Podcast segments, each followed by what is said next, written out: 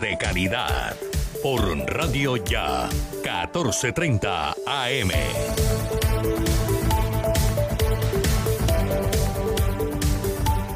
Este lunes festivo, comparte la mañana con Radio Ya. A las 10 llega Jimmy Villarreal. Al aire, el invitado especial para que vivas la música. A las 11, rumbo a la playa con Armando Plata, presentando desde Atlanta Global Hits. Global Hits. Una hora completa con los éxitos del mundo en Radio Ya y en simultánea por www.radioya.co. Radio Ya, la radio de tu ciudad. En Radio Ya, la mañana del lunes festivo es para escuchar radio de talento. www.radioya.co es la radio digital de tu generación.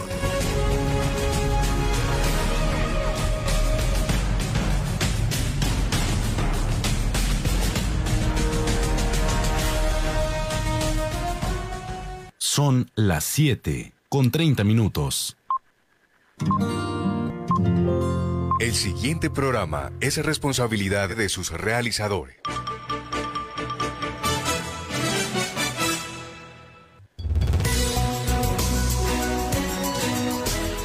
Sábado se abre agenda de noticias. Somos información y análisis. Información y análisis. Los hechos del Caribe colombiano y del mundo los llevamos ustedes en 30 minutos. Salud, tecnología, deportes, cultura e innovación. En Agenda de Noticias. Con Rodolfo Rodríguez y Laura Matos. Los sábados a las 7 y media de la mañana por Radio Ya. Agenda de noticias, información y análisis con Laura Matos y Rodolfo Rodríguez.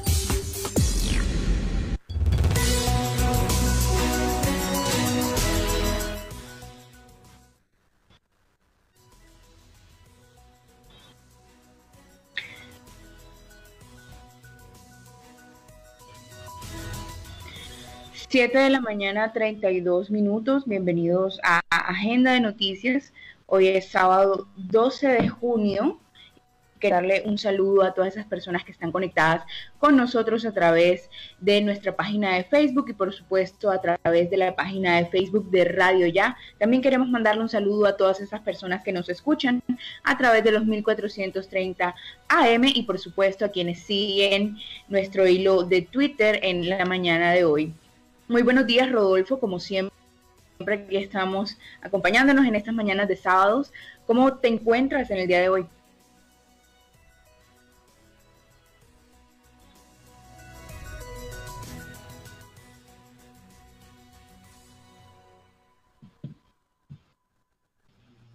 Bueno, al parecer estamos teniendo eh, unas complicaciones técnicas que pues siempre vienen con la virtualidad. Ya en unos momentos escucharemos a Rodolfo, pero mientras tanto les voy contando que el tema de hoy será la situación del COVID en América Latina y también tendremos recomendaciones sobre el uso de las playas en el departamento. Como siempre, todos los sábados en la conducción técnica nos acompaña Jorge Pérez y bienvenidos a este sábado de Agenda de Noticias.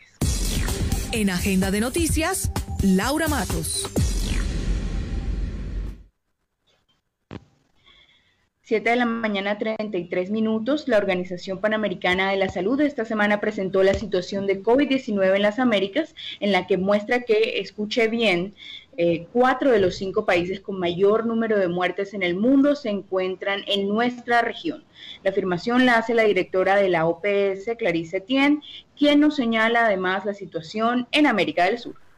La semana pasada se registraron casi 1.200.000 nuevos casos de COVID-19 y más de 34.000 nuevas muertes en las Américas. Y cuatro de los cinco países con el número más alto de fallecimientos en el mundo se encuentran en nuestra región, aquí mismo.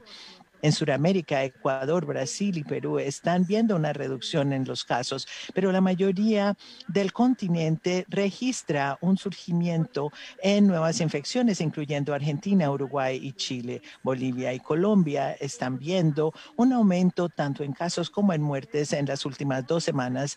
Eh, las camas de las unidades de cuidados intensivos están casi a capacidad máxima en muchas ciudades colombianas. La señora Etienne fue clara en decir que hay un resurgimiento de casos en la región y enfatiza que este año ha sido el peor que el primer año de la pandemia. Las tendencias que estamos viendo son muy claras. En toda la región, este año ha sido peor que el año pasado. En muchos lugares las infecciones son más altas ahora que en cualquier momento durante esta pandemia. El surgimiento de nuevas variantes ha agregado nuevas complejidades a nuestra vigilancia epidemiológica y a pesar de la duplicación e incluso la triplicación de camas hospitalarias en toda la región, las camas de las unidades de cuidados intensivos están llenas. El oxígeno está bajo y los trabajadores de la salud están abrumados. Y si bien es cierto que las vacunas con el tiempo nos ayudarán a frenar la expansión de este virus, el progreso, el progreso ha sido desigual. La directora de la Organización Panamericana de la Salud, Clarice Tien, revela que esta pandemia nos muestra dos mundos, teniendo como eje, por ejemplo, el proceso de vacunación, en el cual Colombia, al igual que la mayoría de países de las Américas, está rezagado. De hecho, hoy por hoy vemos el surgimiento de dos mundos uno que rápidamente regresa a la normalidad y otro en donde la recuperación sigue siendo algo en un futuro distante y las diferencias ofrecen un, un, contraste tajante. Solo un país, Estados Unidos, ha vacunado más del 40% de su población. Incluso países que han tenido eh, solamente el 10% de América Latina y el Caribe está plenamente vacunado. E incluso los países que han tenido campañas de vacunación por meses, como Ecuador, Perú y Bolivia, todavía apenas han logrado proteger a un 3% de su población. La señora Etienne indica el suministro de vacunas, ya que la desigualdad demuestra una vez más quién tiene derecho a la salud y hace un llamado a que se llegue con urgencia el biológico en naciones donde se requiere. Atento a este dato y es que el 70% de la población mundial necesita ser cubierta porque no les llega la vacuna.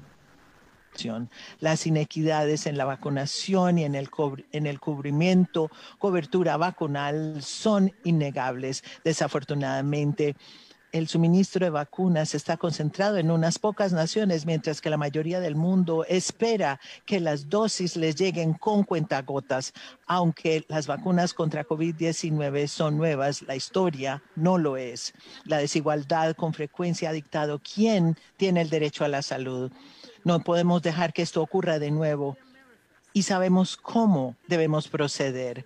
Si bien necesitamos más dosis en todas partes, los países que están a mayor riesgo, donde las vacunas han sido más lentas en llegar y aún las poblaciones vulnerables tienen que ser protegidas, necesitan con urgencia un mayor número de vacunas. Le agradecemos al gobierno de los Estados Unidos por su decisión de donar unas 6 millones iniciales de dosis a los países de Centroamérica y Suramérica. España también ha donado generosamente 5 millones de dosis a América Latina y al Caribe. Y estamos agradecidos también con el Canadá, que ha comprometido 50 millones de dólares canadienses para expandir el acceso a las vacunas de COVID-19 en la región. Esperamos que otros países, especialmente aquellos que tienen exceso de dosis, y las instituciones financieras mundiales sigan esos ejemplos y provean su, su apoyo para poder proteger al 70% de nuestra población que será necesario y que debemos cubrir para llegar a lo que no está cubierto por COVAX. Y atentos también a lo que dice la representante de la Organización Panamericana de la Salud, y es que la señora Tien cuestionó el relajamiento de las medidas de salud pública y enfatizó que los hospitales están al límite y se necesita hacer un mayor rastreo de, de contagios, aunque se aumente la cobertura de vacunación a pesar de la situación tan precaria eh, que estamos viendo a través de todas las Américas, se están relajando las medidas de salud pública como si las cifras estuvieran bajando y no lo están. Las medidas de salud pública nunca han sido más importantes. Los hospitales están a su límite, eh, con casi ningún espacio para seguir expandiendo. Para detener este virus, necesitamos tener sistemas de vigilancia muy fuertes, respaldados por pruebas y por rastreo de, contactos. Es necesario seguir controlando este virus, aun cuando se siga aumentando la cobertura de vacunación para que los casos sigan bajando y por eso es crítico controlarlo. Eh, La doctora Etienne pide a los gobiernos que se concentren en los tratamientos que han estado funcionando y que las decisiones que se tomen ahora permitan pues controlar de mejor manera el virus. Este virus ha sido investigado extensamente y los tratamientos y las vacunas han pasado por pruebas rigurosas. Eh, instituciones mundiales como la OMS y la OPS siguen actualizando la guía con base en la evidencia mm, disponible más reciente. Instamos a los países a que utilicen esta guía y a que se concentren en lo que funciona eh, los tratamientos no comprobados deben ser estudiados en el ámbito de los ensayos clínicos y no promovidos por la ganancia política, eh, mientras que los pacientes más vulnerables están haciendo estrategias que no funcionan. Ah, seguimos mirando hacia adelante y tenemos que recordar que las decisiones que tomemos ahora afectarán nuestra capacidad colectiva de controlar este virus. Si las tendencias actuales continúan, la salud eh, social y económica y las disparidades de nuestra región seguirán creciendo aún más y serán muchos años antes de que podamos lograr controlar la situación del virus en las Américas. Si trabajamos juntos, podemos limitar el contagio de COVID-19 y avanzar hacia un mundo más equitativo y cumplir la promesa de tener salud para todos. Para la Organización Panamericana de la Salud no se puede prever cuándo se terminará la pandemia, pero algunos modelos señalan que si no se alcanza una cobertura plena de vacunación de la población en un 70% al menos no se reducirá o controlará el COVID-19. Esto sostiene el director asistente del organismo, Yarbas Barbosa. No se puede predecir cuándo va a terminar la pandemia sabemos que los países están haciendo sus mejores esfuerzos para reducir la transmisión, pero como lo acaba de mencionar la directora, de todas maneras tenemos algunos países en nuestra región y en otras regiones del mundo que están experimentando uh, surgimientos en el número de casos. Entonces, tenemos que eh, aumentar el acceso a las vacunas. Tenemos uh, algunos modelos que nos indican que si no alcanzamos por lo menos el 70% o más eh, de cobertura para la población, no solamente con una dosis, sino plenamente vacunado, si no implementamos eh, el paquete de medidas amplio que puede reducir la transmisión, no vamos a poder controlar la transmisión ni reducir el impacto de COVID-19. Los indicadores que utilizamos para medir las enfermedades en general se relacionan con la morbilidad, la mortalidad, eh, nivel de ocupación de las camas hospitalarias y de las camas de unidades de cuidados intensivos. Entonces, solo podremos decir que ha terminado la pandemia cuando solo tengamos casos aislados o cuando no tengamos ningún caso eh, y, cuando ya la pandemia no tenga el impacto importante que sigue teniendo todavía eh, no solamente en la población misma, sino también en, los, eh, en la situación económica y social de los países. Entonces tenemos que seguir trabajando conjuntamente porque aún se requiere mucho trabajo por realizar. Muchísimas gracias. Por su parte, Silvain Altigieri, gerente para el COVID-19 de la OPS, señala que en las zonas templadas de países de América del Sur pueden ser más propicios para la transmisión del COVID-19. sumando al cansancio físico de la gente para seguir cumpliendo las medidas de bioseguridad ante esta pandemia. En primer lugar, observe usted que somos un mosaico. Somos un mosaico de distintos patrones epidemiológicos en nuestra región de las Américas. Y entonces se incluyen datos de Norteamérica, de Centroamérica, de Sudamérica y del Caribe, que son partes totalmente diferentes, pero en general la tendencia en la región de las Américas ha sido hacia la disminución en las últimas cuatro o seis semanas. Y esto se relaciona principalmente con las, la disminución de las tendencias en Norteamérica. En el mismo periodo hemos observado un aumento en las tendencias, algunas veces dramáticos aumentos en algunos países de los Andes, como por ejemplo Colombia, y también en el escudo guyanés, eh, o sea, Surinam, Guyana y Guayana francesa. Las áreas templadas de esta subregión en el cono sur del continente se encuentran en el periodo estacional donde sabemos que eh, la influenza y otros virus respiratorios eh, históricamente eh, tienen un impacto mayor. Y hemos visto efectos y vimos efectos similares el año pasado con COVID-19, donde hubo aumentos durante esta época del año es posible que esta estación sea más conducente a que haya transmisión de COVID-19. También está el cansancio de la población para seguir cumpliendo las eh, medidas de eh, salud pública y el distanciamiento físico como lo ha sido durante esta pandemia. Nuestra primera inquietud es eh, lo que cuesta esta pandemia, lo que sigue costando en términos de vidas perdidas. Y es en este contexto en donde la principal inquietud es para que los servicios de salud puedan adaptarse a los surgimientos de casos y que puedan seguir eh, ofreciendo atención especializada con, con estándares óptimos. El director asistente de la Organización Panamericana de la Salud, Yerbas Barbosa, aclaró que la efectividad de las vacunas es mayor cuando las personas tienen las dos dosis. Actualmente se está llevando a cabo un seguimiento en Chile sobre este tema la OPS está apoyando a los países eh, para hacer estudios de efectividad de los distintos cortes para y podemos obtener más datos, pero probablemente también hay un nivel de desempeño de las distintas vacunas.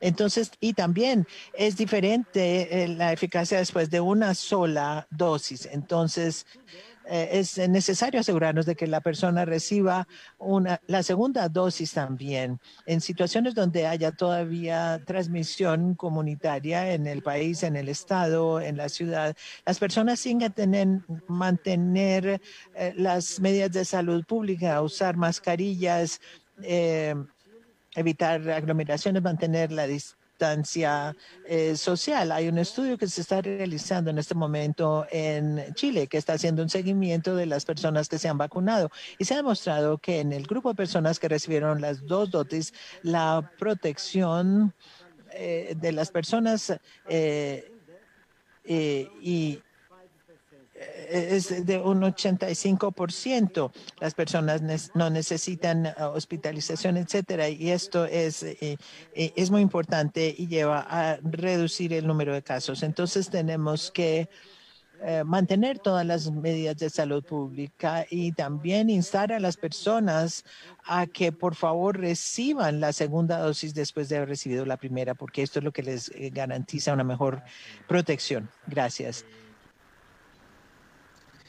En cuanto a la variante C37 de COVID, que ha tenido una fuerte incidencia en América del Sur, particularmente en Perú, la Organización Panamericana de la Salud dice que ha sido detectada también en Chile, donde ha incrementado la transmisión en esas naciones.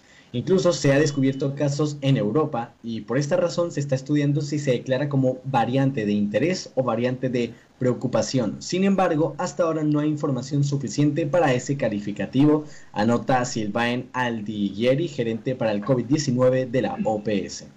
La, la, variante C37 ha sido detectada principalmente en Perú y en Chile, donde ha incrementado su transmisión durante los últimos tres meses. Sin embargo, Ha sido también detectada de manera esporádica en Estados Unidos, en Brasil, en Ecuador, en México y en Argentina, ya que esa variante se ha detectado también en algunos países de Europa. Actualmente, el grupo de trabajo en genómica y evolución viral de la OMS, que incluye expertos de la OPS, está evaluando la información disponible a nivel mundial para sustentar su clasificación como variante de interés o variante de preocupación. Sin embargo, hasta el momento no existe evidencia suficiente para la clasificación como variante de interés o variante de preocupación y no se ha demostrado que sea más agresiva, letal o que se escape de la respuesta inmune por vacunación. Asimismo, el patrón de incremento se ha observado de manera localizada solo en algunas áreas geográficas y no de manera extendida o predominante en varios países. 7 de la mañana, 50 minutos, y antes de irnos a una pausa, queremos hacer un comentario sobre esta temática de la situación del COVID-19 en las Américas, y es que de por sí esta información que acabamos de escuchar de la Organización Panamericana de la Salud nos deja la inquietud si en Colombia se apresuraron a reabrir el país cuando aún es bajo el nivel de vacunación, eh, la tasa de transmisión es alta y de muertes por COVID-19 también. Asociaciones médicas mencionan que podríamos llegar a los 600 muertos diarios y han cuestionado los pilotos de reapertura en medio de la tercera ola de contagios que se registra en el país cosas que tenemos que considerar, que tenemos que pensar y por supuesto reflexionar teniendo ya información que nos ha brindado la Organización Panamericana de la Salud y nuestra situación actual, contrastar y hacer nuestros propios juzgamientos, por decirlo de alguna manera. Hacemos una breve pausa en la agenda de noticias, información y análisis. Agenda de noticias. En la adversidad, trabajar en equipo hace que todo sea más fácil. Hasta el 30 de junio, paga tu impuesto predial sin intereses moratorios. Gracias a tu aporte seguimos construyendo sueños. Conoce más en www.barranquilla.gov.co. Alcaldía de Barranquilla. Energía Solar, la compañía que produce las ventanas reconocidas por su calidad a nivel nacional e internacional, ofrece Ecomax, una línea de ventanas con máxima seguridad por su vidrio templado, máximo desempeño por su resistencia al viento y al agua, máximo aislamiento por su sellamiento acústico, máxima durabilidad por su garantía en sus componentes. Asúmese por la ventana que es. Ecomax, by Energía Solar. Mayores informes, energiasolarsa.com. Energía Solar, el poder de la calidad. En junio hay prima. Cuidemos esa plata que con tanto esfuerzo hemos ganado. Por eso, la Gobernación del Atlántico nos invita a tener en cuenta las siguientes recomendaciones para hacer nuestras transacciones de manera segura. No aceptes ayuda de nadie. Evita la compañía a la hora de retirar. Revisa que en el cajero no haya ningún objeto sospechoso o fuera del usual. Procura retirar cerca a tu casa. Evita sacar cantidades grandes de dinero en un mismo retiro. En caso de hacerlo, no dudes en solicitar acompañamiento policial. Protege tu clave de personas extrañas. Sigamos estas recomendaciones. Entre todos, podemos tener un Atlántico más seguro para la gente. Un mensaje de la gobernación del Atlántico. Las oportunidades son para aprovecharlas. Hasta el 30 de junio, paga tu impuesto predial sin intereses moratorios. Gracias a tu aporte, seguimos construyendo sueños. Conoce más en www.barranquilla.gov.co. Alcaldía de Barranquilla. Energía Solar, la compañía que produce las ventanas reconocidas por su calidad a nivel nacional e internacional, ofrece Ecomax, una línea de ventanas con máxima seguridad por su vidrio templado, máximo desempeño por su resistencia al viento y al agua, máximo aislamiento por su sellamiento acústico, máxima durabilidad por su garantía en sus componentes. Asúmese por la ventana que es. Ecomax, by Energía Solar. Mayores informes, energiasolarsa.com.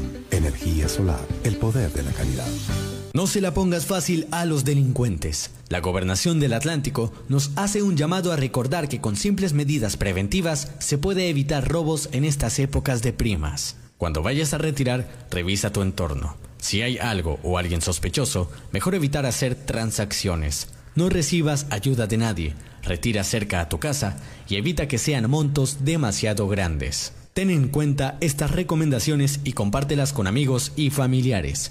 Juntos estamos construyendo un Atlántico más seguro para la gente. Un mensaje de la gobernación del Atlántico. Barranquilla es la ciudad que no se detiene, la imparable. Gracias a los impuestos bien invertidos. Hasta el 30 de junio, paga tu impuesto predial sin intereses moratorios. Gracias a tu aporte, seguimos construyendo sueños. Conoce más en www.barranquilla.gov.co. Alcaldía de Barranquilla.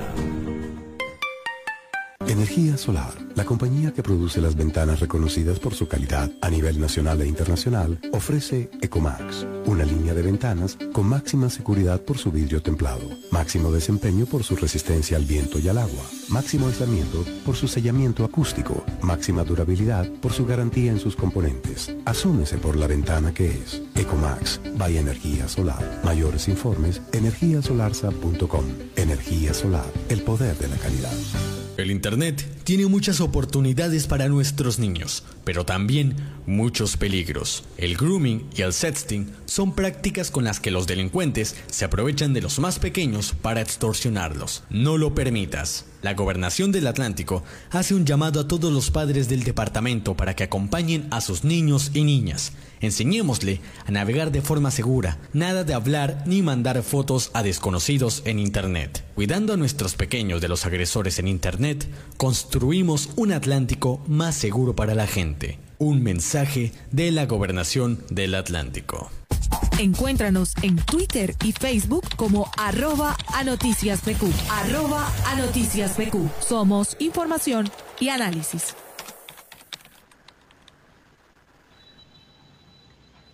Son las 7 y 56 de la mañana. Continuamos en Agenda de Noticias. Gracias a todos los que nos acompañan en nuestra emisión de hoy y también a las personas que sintonicen el programa después de su emisión. La Dirección General Marítima, a través de la Capitanía de Puerto de Barranquilla, coordina con, los demás, con las demás autoridades el buen uso de las playas del distrito y los municipios del Departamento del Atlántico con el objetivo de mantener los aforos permitidos para seguir cumpliendo con los protocolos de bioseguridad el capitán de fragata Carlos Urbano Montes, capitán de Puerto de Barranquilla. Como autoridad marítima continuamos desarrollando todos los trabajos de forma conjunta y coordinada con la señora gobernadora, su equipo de trabajo, con las diferentes alcaldías, las secretarías de turismo, con el fin de generar una serie de verificaciones, controles, medidas preventivas con el fin de que se cumplan los aforos, se cumplan las medidas de seguridad, se cumplan todas las condiciones eh, de comportamiento y seguridad en cada una de las playas del sector del Departamento del Atlántico, que se puedan desarrollar estas actividades dentro de todo el marco normativo y sobre todo garantizando la seguridad integral marítima en nuestras playas. Además, le recuerda a los prestadores de servicios y usuarios de las playas apoyar los controles y recomendaciones para el buen disfrute de las diferentes zonas turísticas del departamento. Todas las autoridades estaremos a lo largo y ancho de nuestro departamento, verificando las medidas, los controles, pero sobre todo a nuestros prestadores de servicio, a nuestros turistas, a acatar cada una de las recomendaciones que se efectúen por parte de las autoridades, de nuestros inspectores, de los salvavidas, en el uso de las playas, en los aforos permitidos, en las áreas que tengan eh, algún tipo de concentraciones permitidas y con esto se puedan desarrollar una actividad turística dentro de todo el marco de la reactivación, dentro de todo el marco de la normatividad y de forma segura. Finalmente, el capitán de fragata Carlos Urbano Montes, capitán de Puerto de Barranquilla, habló de las condiciones climáticas que monitorean este fin de semana. En este momento se presenta la incidencia de una época húmeda con características de vientos moderados a suaves, asimismo un oleaje intermedio. Sin embargo, contamos con todo el apoyo de todas las unidades de la Armada Nacional, de la Fuerza Naval del Caribe, de guardacostas, aeronaval, todo el personal de inspectores de la Dirección General Marítima, con el fin de que se puedan efectuar los trabajos coordinados con los salvavidas, con las autoridades locales, con el fin de poder garantizar ese buen uso de las playas, prevenir de cualquier tipo de accidentes y sobre todo salvaguardar la vida humana en el mar. 7 de la mañana, ocho minutos y hemos llegado al final de esta emisión de Agenda de Noticias en este sábado 12 de junio. Muchas gracias a todas las personas que estuvieron conectadas con nosotros y ahora procedemos a dar los saludos antes de irnos rápidamente. Queremos mandarle un saludo a Luz Mary Barrios, a Marcela Pérez y a quién más, Laura, queremos mandarle un saludo. Alexander Iglesias y a Vilma, muchas gracias por estar conectados con nosotros. Les deseamos un feliz fin de semana para todos.